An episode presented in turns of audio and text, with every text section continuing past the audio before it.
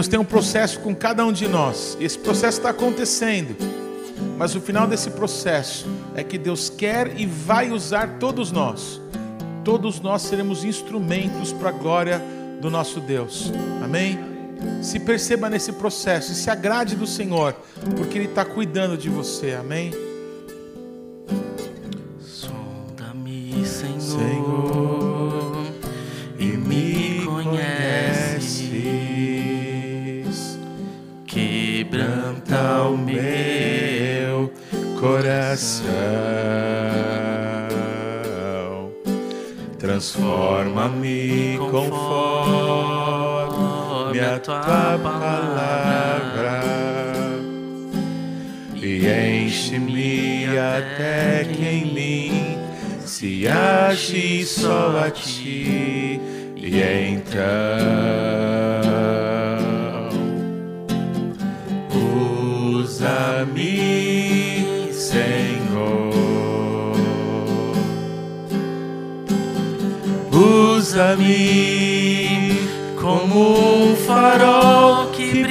Brilha à noite como fonte sobre as águas, como abrigo no deserto, como flecha que acerta o alvo. Eu quero ser usado da maneira que te agrade, em qualquer hora e em qualquer lugar. Eis aqui a minha vida, usa-me, Senhor, usa-me. Aleluia. Acho que Deus desejou que a gente fosse uma dupla. Aleluia. Eu me agrado da vontade de Deus. Quantos comigo? Aleluia. Toma o teu lugar aí. Bendito é o nome de Jesus. Nosso último tema desse Partindo Pão, plantio e colheita, amém? É, um samaritano, amém? Um samaritano. Eu quero te fazer um convite, não deixe, amém, de ouvir as ministrações desse semestre. Todas estão encaixadas num propósito que Deus tem conosco, de alcançar pessoas que nós amamos, amém? Pessoas que Deus quer, amém? É, diante dele, no reino de amor que é, Deus manifestou através de Jesus para nós. Então, ouça as ministrações. A gente conseguiu colocar todas as ministrações desse semestre não é, nas plataformas de podcasts, então no Spotify, na Deezer, no iTunes. Você pode acessar as ministrações e essa noite, essa palavra amanhã já vai estar para você poder ouvir também, nos acompanhar, voltar a essa mensagem. Abra, por favor, a tua Bíblia em Lucas, no capítulo 10. Amém? Nós vamos ler do versículo 25 até o 37. Eu queria contar, não é? Que nessas últimas semanas do Partindo Pão, nós colocamos os olhos em algo muito interessante que está narrado no Evangelho de Lucas. Amém? Lucas não conheceu Jesus. Ele foi um discípulo de Paulo e, por ser um homem bem instruído e por ter acompanhado Paulo no tempo que Paulo estava preso lá em Cesareia Marítima, então o Lucas teve tempo, teve oportunidade de vasculhar sobre a vida de Jesus, de fazer entrevistas, certamente com Maria, com Pedro, os discípulos, né? E ele faz um evangelho, e ele linka esse evangelho ao livro de Atos dos Apóstolos, que traz muita instrução para a maioria de nós que não é judeu, para entendermos as coisas de Deus, para entendermos as coisas que foram nos dadas através de Jesus. Então, Lucas é o único a escrever sobre certas coisas.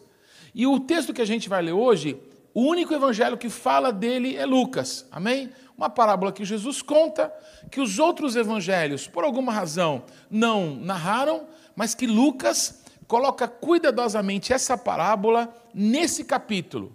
Por que, que esse capítulo é especial?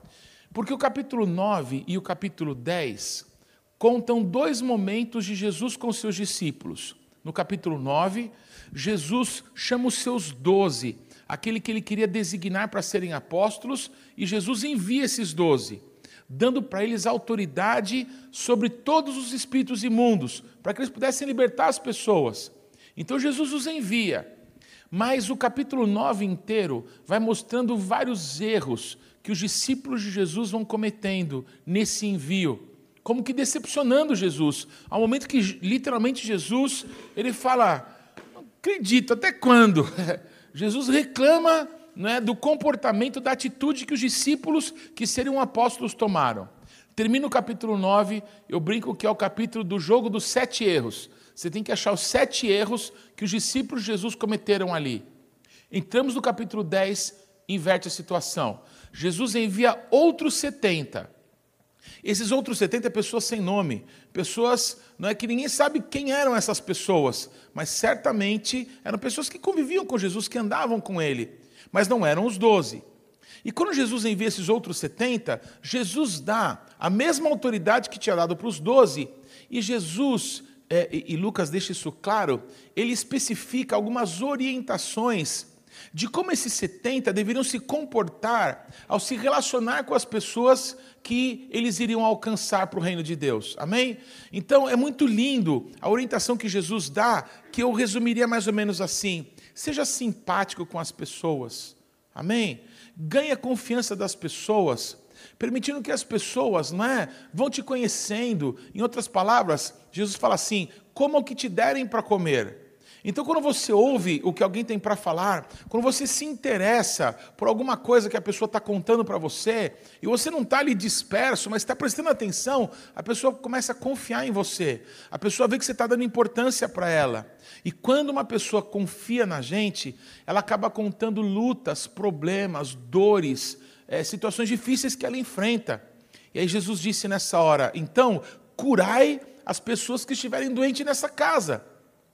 Então, primeiro, seja simpático, ganhe a confiança das pessoas, se permita se relacionar com elas, até que elas confiem em vocês, e aí você vai mostrar o meu poder para elas. Você vai mostrar o poder do Espírito Santo curando essas pessoas. E só então vocês vão anunciar para elas que o reino de Deus está próximo. Amém?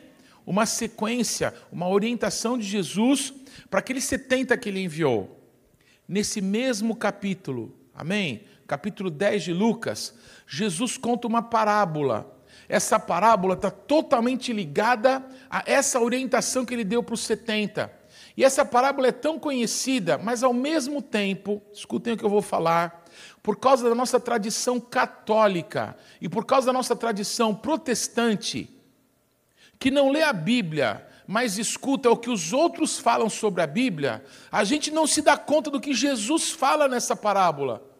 E a gente fica fazendo coisas ou pensando coisas distantes do que Jesus nos orientou. O alvo é esse. O nosso alvo nessa noite é esse.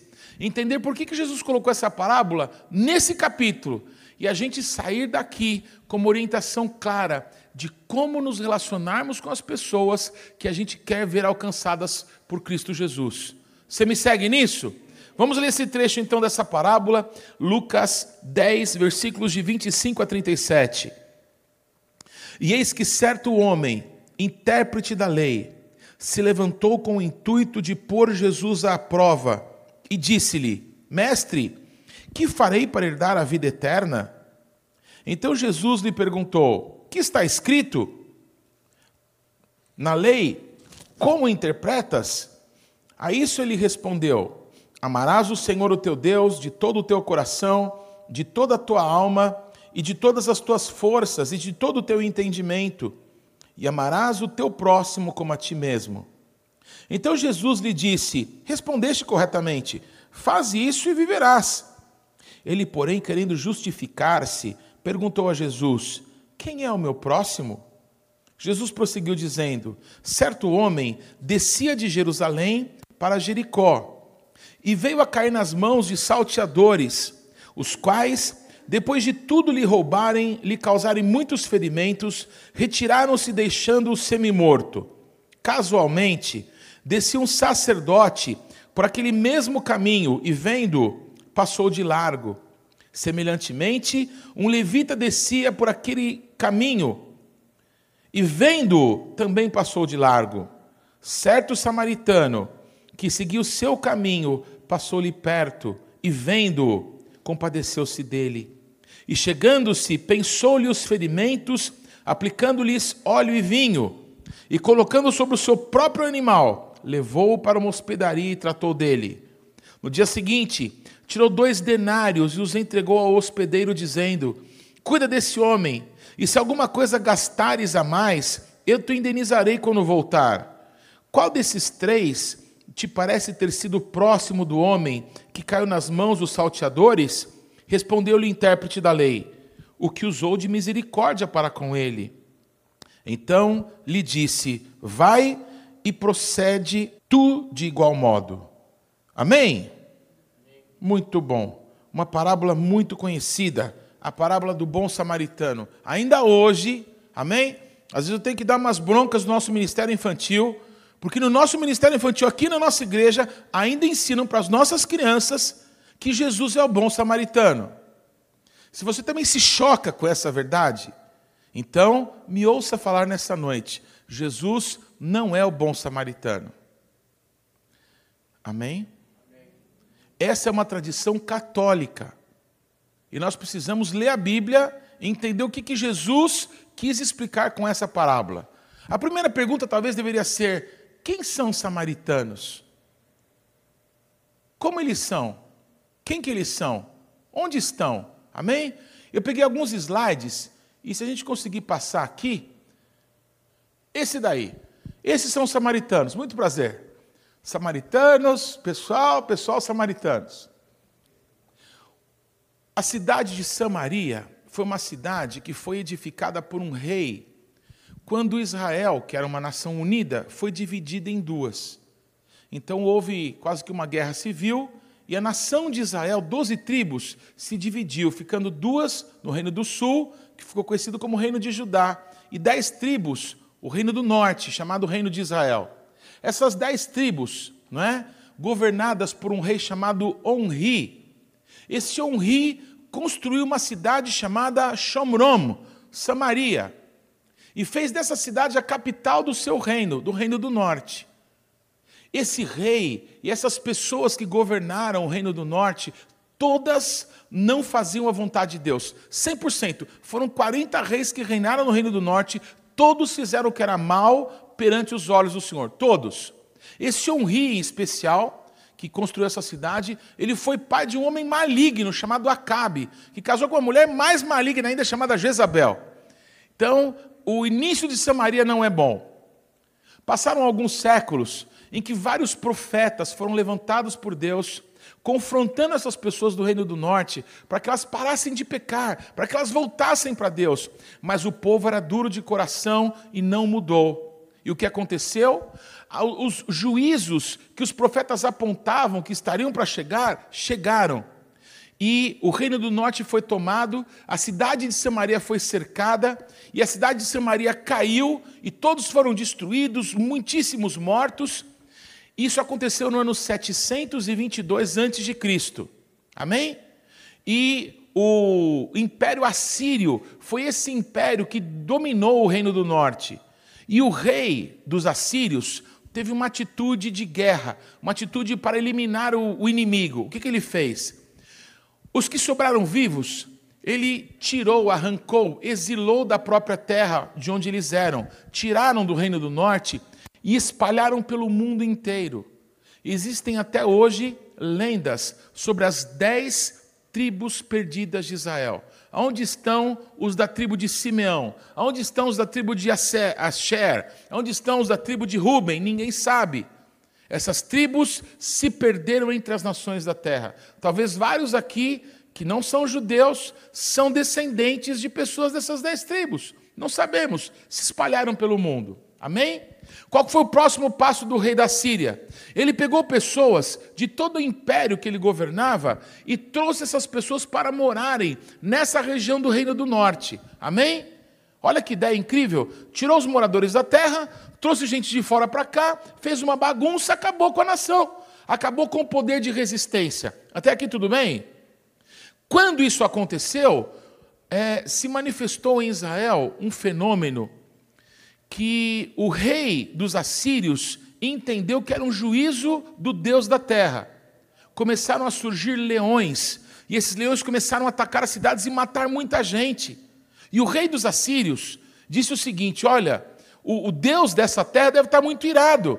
Então ele pegou sacerdotes que ele tinha espalhado pelo mundo, sacerdotes dos judeus, e mandou que os sacerdotes dos judeus voltassem para a terra de Israel e ensinassem para o povo que agora morava nessa, nessa região de Samaria como que se cultuava o Deus dos judeus. E aquela população misturada, não é? Passou a adorar os deuses que eles já cultuavam, mas também cultuar o Deus dos judeus. Pela primeira vez na história, o Deus dos judeus passou a ser adorado junto com outros deuses, deuses das nações. O que nós vemos ainda hoje, amém? Em comunidades cristãs do mundo inteiro, o nosso Deus ser adorado junto com ídolos, amém? Que são chamados de santos. A primeira vez que isso aconteceu na história foi nessa região. Repete assim comigo: nosso Deus não divide a glória dele com ninguém. Então, esse povo, que ficou chamado de povo samaritano, além de ser um povo misturado, tinham ali judeus, tinham ali pessoas de muitas nações, e eles passaram a cultuar o Deus dos judeus junto com falsos deuses. Virou uma bagunça. Tudo bem, amados? Por conta disso, os judeus, vendo que a religião deles não era uma religião pura, era uma miscelânea, era uma mistura. Os judeus tinham certa discriminação com eles. Os judeus não queriam compactuar. Eles usavam a Torá. Quantos podem ver uma Torá na mão daquele homem ali? Está dando para entender? Eles usavam elementos do culto judaico. Ainda hoje, esses samaritanos que vocês estão vendo aí, eles estão vivos, amém? Esses samaritanos, eles leem a Torá, mas eles não aceitam os livros proféticos, não aceitam os históricos e muito menos sobre Jesus. Tudo bem? Eles só acreditam na Torá. Então eles têm elementos do culto ao nosso Deus, misturado com muitos outros. Por causa disso, eles são discriminados, sempre foram. Hoje, no mundo, existem duas cidades, amém? Ou, na verdade, dois bairros de samaritanos. Um na cidade de Nablus, não é? É que outrora era terra de Efraim, de onde ali na região ficava Samaria. E existe uma cidade chamada Rolon, lá em Israel, que tem um bairro de samaritanos. Hoje, no mundo vivo, não tem 10 mil samaritanos. É um povo pequenininho, que tem casamentos consanguíneos, e agora fizeram lá uma lei entre eles, permitindo que os samaritanos possam se casar com mulheres de outros povos, desde que elas aceitem servir no culto dos samaritanos. Só estou te contando essa história para você entender quem são os samaritanos. Repete comigo: um povo misturado de uma religião misturada. Tudo bem? Nessa parábola que Jesus conta, Jesus fala de um samaritano que agiu de maneira correta. Tudo bem, amados? Repete assim comigo: Jesus não é, nunca foi e nunca será samaritano. Você conseguiu entender quem são os samaritanos? Você deu para ver que Jesus não é samaritano? Que Jesus é judeu? Até aqui tudo bem? Pois Jesus contou uma parábola sobre um samaritano que agiu muito bem. Até aqui tudo bem? Olha que interessante. A Bíblia não cita nunca o nome de nenhum samaritano. Não tem na Bíblia nome de nenhum samaritano que foi importante. Mas tiveram samaritanos importantes? Tiveram. Você quer ver um? Dez leprosos foram até Jesus Cristo. E Jesus falou assim para ele: Vocês acreditam que vocês estão curados? Então vão e apresentem-se aos sacerdotes, para que vocês possam cumprir o que está escrito na lei de Moisés. Quando uma pessoa era curada de lepra, ela tinha que participar de um banho cerimonial para provar que ela estava livre da doença. Então, quando Jesus falou aquilo, os dez foram. Agora fique imaginando a cena: os dez ex-leprosos curados estão indo até o sacerdote. Aí um deles fala: opa, eu não tenho sacerdote. Eu não tenho templo. Eu não tenho para onde ir. Eu sou samaritano. Se eu for lá, os caras me matam. Eu não sou judeu. Quem tem templo e sacerdote são os judeus. Todos comigo? O samaritano volta e se prostra diante de Jesus e passa a adorá-lo. E Jesus perguntou: Ué, não eram dez? Cadê os outros? E ele disse: Eu não sei, Jesus. Mas uma coisa eu sei: eu sou grato por aquilo que o Senhor fez por mim. Esse homem que a Bíblia não revela o nome, amém? Curado de lepra, encontrou o verdadeiro sacerdote, o sumo sacerdote da nossa confissão, que é Jesus Cristo, mas a Bíblia não cita o nome dele, amém? Outra, outro samaritano famoso, a mulher samaritana, amém? A pregação mais é, corriqueira do mundo inteiro deve ser da mulher samaritana. Quem já pregou aqui, já pregou sobre a mulher samaritana? Levanta a mão. Já preguei umas 8 milhões de vezes. É uma palavra muito tremenda. Pois essa mulher, não é? Ela conhece Jesus e o fim da história é que ela vai para a cidade dela, a cidade dos samaritanos, e ela prega para todo mundo. E as pessoas vão atrás de Jesus por causa do testemunho que ela tinha, maravilhoso. Amém, amados? Só que também a Bíblia não cita o nome dessa mulher samaritana. Por quê? Povo misturado, povo bagunçado, povo levado à breca. Tudo bem? Mais que Deus ama, mais que Deus tem um propósito. Amém? Já que eu estou contextualizando os samaritanos para que você entenda, por que, que Jesus conta essa parábola? Porque Lucas explica que determinado dia um judeu religioso, intérprete da lei, vai perguntar coisas para Jesus, não porque queria aprender, porque queria colocar Jesus à prova. Alguém já lidou com pessoas assim? Professores geralmente têm alunos assim, não é? Eu é, dou aula em seminários, de vez em quando eu vou na classe, e aí pego aquele cara chato, que não quer aprender, ele quer dar aula. E aí você fala que eu te escuto, vai. O que você quer falar? Tudo bem, amados? Pois esse intérprete da lei disse assim: Ó oh, mestre, o que eu devo fazer para herdar a vida eterna? Amém? E Jesus, como um bom judeu, responde com uma pergunta: glória a Deus. Jesus pergunta para ele: o que, que a lei fala? Pronto. Era o que ele queria, uma chance de falar, uma chance de dar aula. E o cara sai discursando. Não, está escrito na lei: amarás o Senhor teu Deus de todo o teu coração, de toda a tua alma, de todo o teu entendimento, de todo o teu pensamento e o teu próximo como a ti mesmo. Certa resposta, aplausos para ele. Aí Jesus diz: então, vai e faz isso, e viverás. Acabou com a graça daquele homem que só queria pôr Jesus à prova. Ele queria pegar Jesus num erro, ele queria que Jesus tropeçasse. Os religiosos estavam atrás de Jesus, vendo se Jesus cometia alguma gafe, se ele pecava de alguma forma. E esse homem também não conseguiu. Ele ficou sem graça. Então ele fez uma outra pergunta. Só que essa, irmãos, revela algo muito precioso. Me parece que essa segunda pergunta que ele faz é uma pergunta de coração. Sabe o que ele pergunta? Mestre, quem é o meu próximo?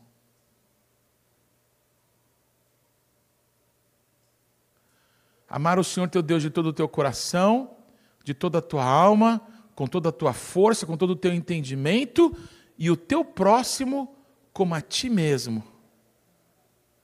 Quem me ama dessa maneira? Esse homem perguntou para Jesus. Parece que ele caiu do salto, parece que ele mesmo não percebeu que ele se enredou, amém? Na, na sua própria sabedoria. Ele pergunta alguma coisa de verdade. E preste atenção no que eu vou dizer. Jesus, para responder à pergunta desse judeu religioso, Jesus conta essa parábola. Alô? Por que, que existe a parábola do bom samaritano na Bíblia? Para que Jesus responda para esse religioso judeu quem é o próximo, quem é que se importa com o judeu, quem é que é o próximo dele. Está dando para entender, amados? Lucas é o único que pega essa parábola e escreve na Bíblia, não tem outro que fala dessa parábola. Por que, que Lucas colocou no capítulo 10, no mesmo capítulo que fala do envio dos outros 70? Porque Jesus, nesse capítulo, nessa parábola, ele ensina como é que a gente faz para tocar as pessoas segundo Deus. Muitas pessoas querem ganhar pessoas segundo as técnicas de enchimento de igreja, segundo técnicas neurolinguísticas, segundo técnicas psicológicas, mas Jesus tem um jeito das pessoas serem tocadas. Ele quer ensinar para a gente como é que faz para sua mãe se converter, para seu primo se converter, para seu filho se converter, para teu amigo se converter, para teu colega de trabalho se converter. Jesus ensina como é que faz. E nós precisamos ouvir Jesus e aprender com ele, porque ele é manso, ele é humilde de coração. Aquele moço chegou cheio de orgulho, mas Jesus manso perguntou para ele: Você sabe tudo de cor? Por que você não vive o que você fala? Amém? Mas quando ele pergunta, mas mestre, quem que é o meu próximo? Aí Jesus vai explicar. Você vem comigo? Jesus conta que um homem descia de Jerusalém. Pode colocar aquele slide com o mapa, por favor? Nessa parábola que você leu comigo, Jesus conta que um homem descia de Jerusalém. Olha, aqui nós estamos vendo a Jordânia hoje, tá certo? Aqui tem o monte de onde Moisés olhou toda a terra prometida. Ele é um pouco mais alto que a cordilheira de Moriá. Aqui no meio, o Mar Morto e o Rio Jordão. No lugar mais alto da cordilheira de Moriá está a cidade de Jerusalém. Olha para a cidade de Jerusalém. Ela está a cerca de 800 metros acima do nível do mar. Amém, amados? Até aqui tudo bem? A cidade de Jericó, ela está na depressão do Mar Morto. Ela está a 300 metros mais ou menos abaixo do nível do mar. Gente, a depressão do Mar Morto é o lugar mais profundo da Terra que não está coberto pelas águas do oceano. É uma depressão. Ela é cercada por montanhas, por isso que o oceano não chega lá, mas é um buraco. E Jericó está cerca de 100 metros acima do leito do Mar Morto, um dos lugares mais profundos da Terra. O que eu quero te dizer com isso? Quem está em Jerusalém, amém? E desce para Jericó, literalmente desce. Você está em Jerusalém? Você vai para Jericó, você vai ter uma descida bem íngreme. Amém, amados? Essa descida que é natural, por exemplo, você está de carro ou de ônibus, você está em Jerusalém, você vai descendo, você vê. Tem uma hora no caminho que tem uma faixa assim do lado escrito assim: estamos no nível do mar. Você olha para baixo, você vai descer mais 300 metros. Tudo bem, amados? Então quem está indo para Jericó está descendo. Só que essa descida não é só física, não é só natural, é espiritual. Jericó, tradicionalmente, sempre foi a cidade do pecado. É uma das cidades mais antigas do mundo. É uma cidade que foi construída na antiguidade, antes dos cananeus, para culto a Astarote, chamada na Bíblia de a rainha dos céus. Jericó que é uma das cidades mais antigas do mundo, foi totalmente destruída nos dias da conquista da terra prometida por Josué. Amém, amados? Josué, quando destrói Jericó, ele amaldiçoa a cidade. A pessoa que reconstruiu Jericó, que perca o filho primogênito quando lançar os fundamentos da cidade, e que perca o filho caçula quando as portas forem colocadas. Pois um homem chamado Riel reconstrói Jericó e acontece com ele direitinho as palavras dessa maldição. Pede o filho primogênito, depois pede o filho caçula. História terrível. Jericó ainda hoje está lá em pé. Eu odeio em Jericó. Eu fui lá esse ano com a Carla em maio, quando nós entramos lá com o grupo, não é? Eu falei assim: olha, gente, eu não sei o que a gente veio fazer nesse lugar horrível aqui. O guia falou: pô, você é sincero, né? Que eu não tenho coragem de contar para as pessoas que é horrível. É horrível, é perigoso, é sujo. Você vê uma malignidade naquele lugar ainda hoje. É uma cidade do pecado. Antigamente, era a cidade das prostitutas. Quem queria pecar ia para Jericó. Por causa disso, de ladrões, de comércios, de bagunça.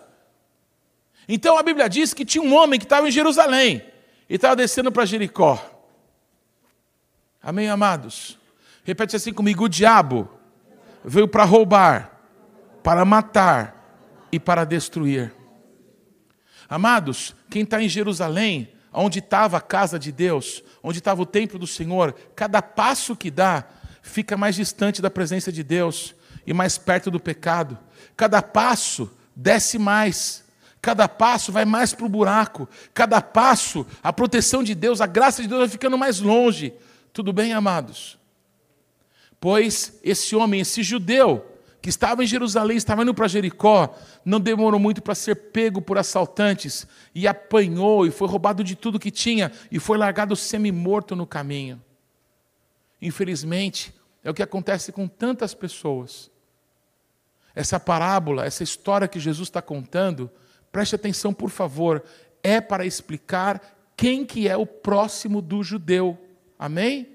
E para explicar para nós, dentro do contexto do capítulo 10 de Lucas, como que a gente faz para alcançar as pessoas que Deus ama. Vocês não perdem isso de vista, por favor? Amém? Muito bem. Pois Jesus continua contando que no mesmo caminho, ou seja, saindo de Jerusalém, indo em Jericó, vinha lá um sacerdote. Ué, o que, que o sacerdote está fazendo indo para a cidade do pecado? Alô? O que, que o sacerdote está fazendo no mesmo caminho que aquele homem? E aí a Bíblia diz mais: Jesus conta que quando o sacerdote viu, ele viu o homem caído, ele viu o irmão dele, ele era sacerdote, era como se fosse uma ovelha dele. Ele, quando viu o homem caído, ele passou de largo. É claro! Se alguém me vir aqui, eu estou frito. Como é que eu vou explicar? Que eu estou fazendo fezinha na loteria. Alô? Como que eu vou explicar? Que eu estou fazendo isso ou vendo aquilo? Como é que eu vou explicar para as pessoas se alguém me vir? As pessoas que fazem coisas erradas fazem de noite. As pessoas que fazem coisas erradas fazem camufladas para que não sejam vistas. Esse sacerdote certamente não estava com a beca de sumo sacerdote, amém? Alô? não estava lá paramentado de sumo sacerdote, ele deixou pendurado no armário do templo as roupas de santidade, as roupas ministeriais. Ele foi disfarçado, deve ter ido de bombeta. Na minha época chamava de bombeta. Bem disfarçado para ninguém perceber que era crente. Alô? Bem disfarçado. E é claro, eu vi o problema, mas não posso ajudar agora. Se alguém me vir aqui, eu vou estragar meu ministério. Alô? Se alguém me vir aqui, eu posso ter problema na minha casa, na minha família. Eu estou indo ali na prostituição, mas, pô, ninguém é de ferro. Eu vou passar de largo, todos estão comigo? Ele viu, ele viu a pessoa caída, ele viu o judeu caído. Ele era um judeu, ele era um sacerdote, ele passou de largo. E depois do sacerdote, logo veio o levita, amém? Se o pastor está no passado do pecado, você acha que o levita vai para onde, irmão? Alô? Pois o levita veio no mesmo caminho, viu o homem caído e tomou a mesma atitude. Se o meu pastor não cuidou, não eu que vou cuidar. Todos comigo? E talvez ele tenha feito aquela oração hipócrita, levantado a mãozinha e dito assim: Deus tem misericórdia. Alguém já viu isso? Eu fico imaginando Deus no trono. Eu não vou responder porque não merece resposta. Mas eu tenho misericórdia, quem não tem é você. Deu para entender, amados? Que Jesus já cumpriu a obra dele na cruz do Calvário. A obra agora tem que ser cumprida pela gente. Quem tem que visitar o doente, quem tem que libertar o cativo. Amém, amados? Quem tem que manifestar o reino de Deus somos nós. Amém, amados? O levita passou de largo também. Os dois estavam, os três estavam descendo. Um foi pego. E os dois começaram a descer. Eu acho que eles devem estar descendo até agora. Vocês estão comigo, irmãos? A descida é mais íngreme do que eles imaginavam. Todos comigo? Pois não? Então, ó, não, não vou tocar em morto. Boa. Sacerdote não toca em morto. Oxa, mas ah, o quê? Muito bem. No seu caminho vinha um samaritano. O caminho dele. Enquanto três iam descendo, tinha um que estava subindo. E o efeito é proporcionalmente o mesmo. Cada passo subindo para Jerusalém, Jericó fica mais para trás, o pecado fica mais longe. Amém? A atração do mundo das trevas fica mais distante e a glória de Deus, a misericórdia do Pai, mais perto da gente, mais brilha a luz de Deus na nossa vida. Enquanto três estão descendo, tem um que está subindo, irmãos. Jesus conta essa parábola para explicar para o judeu quem é o próximo do judeu e para explicar para todos nós como que se faz para que a gente possa cuidar de quem Deus quer alcançar. Deus podia mandar os anjos fazerem isso? Podia, mas o evangelho foi compartilhado para nós comunicarmos nessa geração. Amém, amados?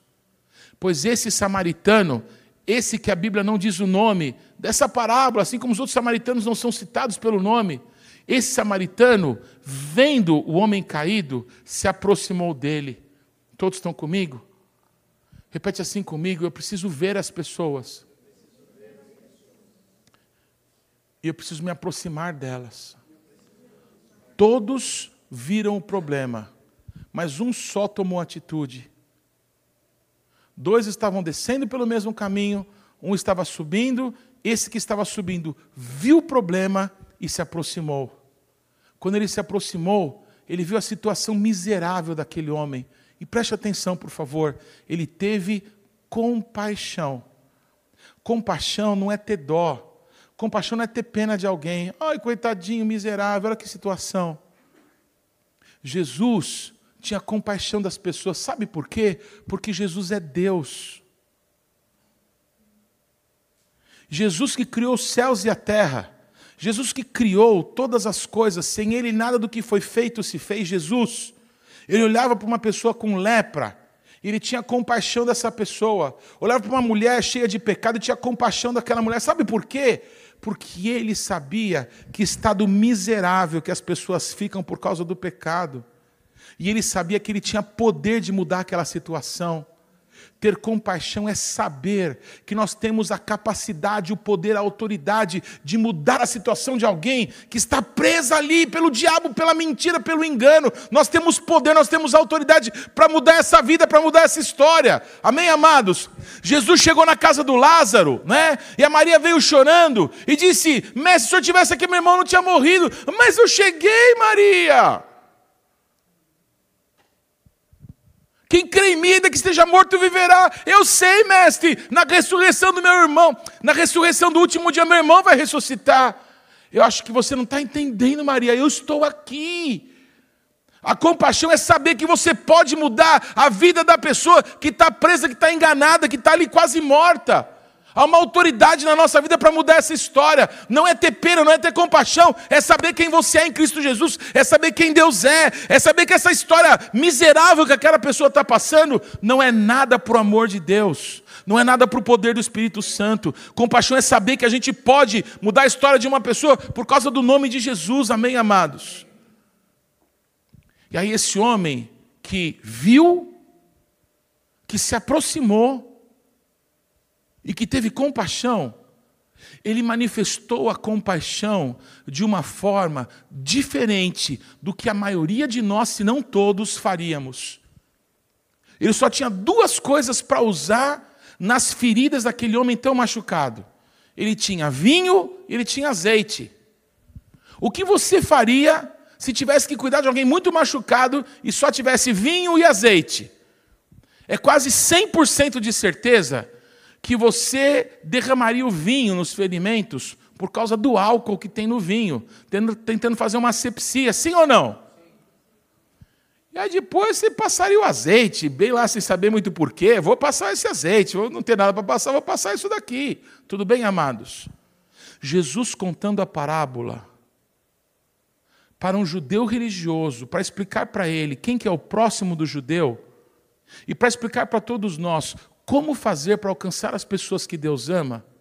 Jesus conta que esse samaritano, ele passa primeiro azeite e depois o vinho. Ele não faz o que a maioria de nós faríamos. Ele não faz o óbvio. Ele faz alguma coisa para nos explicar uma verdade espiritual. O azeite é um símbolo do Espírito Santo, é um símbolo do poder de Deus. Jesus disse: para os outros 70. Vão, amém? E quando vocês chegarem numa casa, saúdem as pessoas da casa com paz. Digam shalom, shalom aleichem, paz seja convosco. Amém, amados? Se as pessoas te receberem, entre na casa, como que as pessoas te derem para comer, se relaciona com as pessoas, amém, amados? Ouça o que elas têm para te falar. Comece a perceber as lutas que elas passam, elas vão te contar os seus problemas. Quando elas contarem os seus problemas, então cure os enfermos que tiver na casa. É a mesma, é a mesma explicação. É uma parábola uma, e um envio, mas a explicação é a mesma. Você quer que as pessoas sejam alcançadas, você precisa manifestar o poder de Deus. Não tem conversão senão pelo poder do Espírito Santo. Amém, amados? Para que as pessoas vejam que Deus é verdadeiro, ele precisa ver o poder de Deus na nossa vida. Não é convencimento, não é quais quais quais, não é uma teologia furada de que você precisa, de que vai ser bom para você a sua vida vai melhorar. Quantos se convertem e a vida piora? Diz para mim. E um monte de luta que a pessoa não tinha, agora tem porque se converteu. Sim ou não? Então fala a verdade. Existe um poder. Existe um poder de Deus que vai transformar a tua vida. Você precisa experimentar esse poder para que você possa crer nele. Aplica primeiro o azeite. Tem pessoas que querem enfiar Jesus goela abaixo. Quantas vezes eu já errei fazendo isso? Mas Jesus quer nos ensinar a todos. Nós precisamos sair. Falamos bastante disso esse ano, não é? Sair do alvo para acertar a mosca. A gente estava acertando no alvo e estava felizinho. Deus quer a mosca para nós. Deus quer o branco. Amém, amados? Deus quer que a gente alcance o que Ele tem para as nossas vidas. Como? Através do poder de Deus. Primeiro, aplique o azeite. Primeiro, cure as pessoas que estiver na casa. Depois anuncie o reino de Deus. Depois aplique o vinho. O vinho fala do sangue de Jesus. Vai ter uma hora para você falar do poder do sangue. Vai ter uma hora para você poder falar do evangelho inteiro. Vai ter uma hora para você mostrar tudo que você sabe da Bíblia. Mas primeiro mostra poder. Primeiro mostra o poder do Espírito Santo. Primeiro cura os enfermos. Há poder para que os enfermos sejam curados. E Deus está contando isso para todos nós. Quem que é o próximo do judeu? Um samaritano. Deu para entender? Quem que é o próximo? É o samaritano, é o que se importa. É o que olha com compaixão. Não importa o nome, não importa os problemas que ele já teve no passado. O que importa é quem ele é. O que importa é o caminho que ele está seguindo. Todos estão comigo, irmãos? O que importa não é o nome do samaritano, mas é o nome que ele representa. Ele representa o nome de Jesus. Está dando para entender, amados? Pois esse samaritano aplicou azeite e aplicou vinho. Mostrou o poder de Deus e anunciou o evangelho. E aí? Geralmente, quando se fala dessa parábola, se para aí. E nós precisamos continuar até o final. Amém, amados? Preste atenção, por favor. Você levar as pessoas a repetirem três ou quatro palavras e contar no seu caderninho, ganhei mais um, tenho mais uma pedrinha na minha coroa, irmãos, isso não é de Deus. Por que eu digo que não é de Deus? Porque não foi o que Jesus ensinou. Todos estão comigo? não é de estatística, não é de números que o céu vai se encher, é de gente, são de pessoas. Amém, amados? Ah, não, fulano confessou Jesus comigo. Ah, que legal. E daí? É como e daí? Ó, já é maravilhoso. Claro que é, mas e daí? O que, que Jesus fala sobre como que a gente deve agir quando toca as pessoas? Jesus continua essa parábola dizendo que esse samaritano pegou aquele ferido que ele tinha tratado e colocou no seu próprio animal. Todos estão comigo? Repete assim comigo: Eu tenho um chamado, eu tenho um ministério. Amém, amados? Alguns poderiam dizer, mas eu não sou pastor, eu não sou nada. Não, você é sim, você é sacerdote do Deus Altíssimo. Nós somos um reino de sacerdotes. Todos nós somos chamados por Deus, todos nós. Deus quer usar todos nós, irmãos, Deus quer usar todos nós. Queridos, aquele samaritano pegou aquele ferido e colocou no seu próprio animal, colocou no seu próprio animal e o levou para uma hospedaria, amém, irmãos? Agora você precisa procurar uma igreja. Qual? Ah, eu sou tão descolado, eu sou tão para frentex, eu sou tão é, é, clean, Sabe, não quero que você, vá para a minha igreja, sabe? Você procura qualquer igreja, sabe? Porque eu sou, eu não quero chamar as pessoas para a minha igreja. Deixa, deixa eu ver o que, que Jesus falou. Ele falou que esse samaritano pegou o doente, o enfermo que ele tinha tratado e colocou no animal dele, colocou no ministério dele, amém, amados? E levou para uma hospedaria. Estão comigo? Você precisa levar as pessoas para algum lugar. E ele ficou aquela noite com aquele homem naquela hospedaria, amém, amados? Se você vai levar alguém para algum lugar, fica com a pessoa. Para checar se ela vai estar viva no outro dia. Para checar se ela vai permanecer essa noite. Todos estão comigo? Todos passam por noites na vida. E nós precisamos passar essa noite em cara com essas pessoas, porque a alegria vem pela manhã, amém, amados? Bendito é o nome de Jesus. Eu estou falando do Evangelho do Reino de Deus, amém? Queridos, quando terminou aquela manhã, o samaritano chegou para o dono da estalagem e disse assim: Olha, está aqui dois denários, como que fosse o salário para dois dias. Amém? E olha, depois quando eu voltar, se você gastar mais alguma coisa, eu te indenizo, não tem problema. Mas cuida bem dele. Amém, irmãos? Queridos, quando Deus confia a nós vidas, nós temos que ter responsabilidade por elas. Amém? Nós temos que saber, amém, que Deus nos deu a oportunidade de cuidar de alguém por quem Jesus morreu. Nós não podemos largar as pessoas. Amém? Se a pessoa vai ficar, checa se vai ficar tudo bem. Ó, oh, pastor, Deus me mandou para ir para outro ministério, mas essa pessoa aqui, olha, está aqui, ó, cuida dela. Amém? Essa pessoa aqui é fulano, está vendo, pastor? Essa daqui é tal pessoa. Amém, queridos? O samaritano, ele não só viu, mas ele se aproximou. Ele não só se aproximou, mas ele teve compaixão. Ele não só teve compaixão, mas ele fez do jeito de Deus, primeiro o poder e depois o evangelho da cruz do Calvário. Ele pegou aquele caído e colocou no seu próprio ministério, no seu próprio animal, e foi até uma hospedaria e ficou com a pessoa ali. Deixou recursos para que aquela pessoa pudesse ser cuidada, porque ele tinha outras coisas para fazer, não tem problema. Você já fez o que devia, já deixou a pessoa bem instalada. Mas agora, amém, amados? Agora outras pessoas vão cuidar, está tudo bem. Muitas pessoas, por causa desse finalzinho dessa parábola, entendem que é Jesus. Por quê? Porque está escrito em Oséias que depois de dois dias nos ressuscitará, e no terceiro dia viveremos diante dele, e a sua vinda, como a, a, a, o raiar do dia, como a alva, é certa. Porque o samaritano diz: daqui, toma aqui dois denários, se você gastar mais alguma coisa, depois eu volto. Eu quero que vocês prestem atenção, mais uma vez. Jesus conta essa parábola para explicar para um judeu religioso quem é o próximo do judeu. E por que, que essa pessoa, com tanta autoridade, ela diz assim: ó, está aqui o recurso, e se faltar mais alguma coisa, quando eu voltar eu pago. Porque ela está agindo no poder daquele que a enviou. Nós somos enviados por Cristo, nós vamos ser chamados da noiva do Cordeiro. Quando o Senhor falar, amada minha, noiva, vem, nós vamos com Ele, amém, amados? Glória ao nome de Jesus. Nós temos a autoridade do rei, nós somos os dispenseiros, nós temos a chave da dispensa do Pai, somos nós que liberamos, amém, amados? Está aqui recurso para dois dias, se tiver mais alguma coisa eu pago, porque eu estou enviado, eu sou mordomo, eu sou dispenseiro, eu tenho autoridade para curar, eu tenho autoridade para te dizer em nome de Jesus, não vai faltar nada, se faltar eu cubro, porque tem alguém que me enviou. Amém, amados? Bendito é o nome de Jesus. Terminou essa parábola. Amém? E aí? Quem que você acha que é o próximo? Daquele judeu caído? Aqueles dois? Ou que teve misericórdia dele? Quem é o próximo?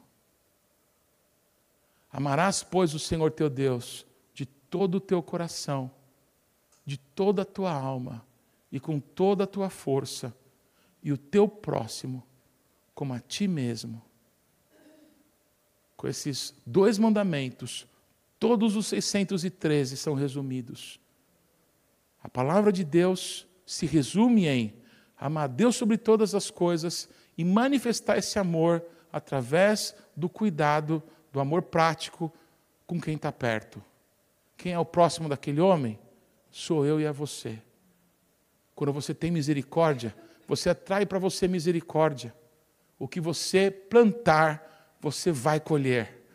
Todos estão comigo? Lança o teu pão sobre as águas, porque depois de muitos dias você vai colher. Bendito é o nome de Jesus. Amém? Eu quero te dizer que não terminamos aqui. A gente só está começando. Amém? Chegou o tempo de nós vivermos promessas de Deus para a nossa vida. Chegou o tempo de pessoas que você ama e que você não tem ideia como é que essas pessoas vão se converter, serem alcançadas por Jesus Cristo.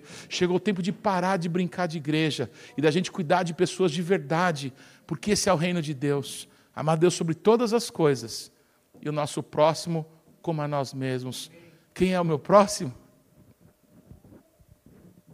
É a próxima pessoa que você vir que você se aproximar, que você tiver compaixão, que você curar, que você falar de Jesus, do nosso lindo Jesus, de você colocar no seu no seu ministério, de você levar para a hospedaria. A igreja é chamada de tantas coisas, não é?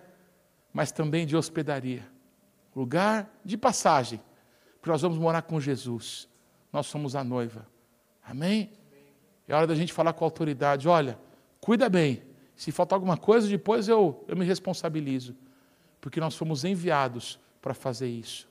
Amém, amados? Curva a tua cabeça. Queria convidar o Diogo. Diogo, volta aqui. Vamos tocar de novo aquela canção, Diogo?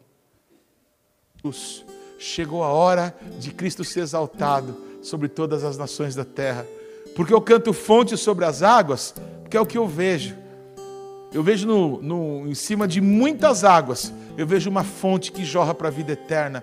Eu vejo as águas do mar, amém? Sendo é, purificadas, as águas do mar sendo saradas, é isso que eu vejo. Por isso que eu canto fonte sobre as águas, porque é assim que eu vejo a obra do Senhor, uma grande transformação sobrenatural se manifestando.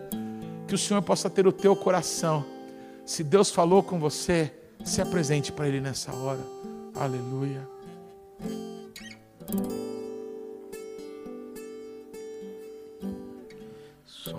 Sonda-me, Senhor, e me conheces. Quebranta o meu coração. Transforma-me conforme a tua palavra enche-me até que em mim se ache só a ti e então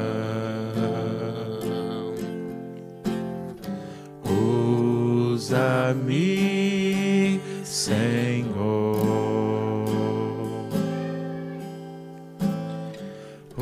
usa-me como um farol que brilha à fonte sobre as águas, como abrigo no deserto, como flecha que acerta o alvo. Eu quero ser usado da maneira que te agrade, qualquer hora e em qualquer lugar. Eis aqui a minha vida, usa-me, Senhor, usa-me.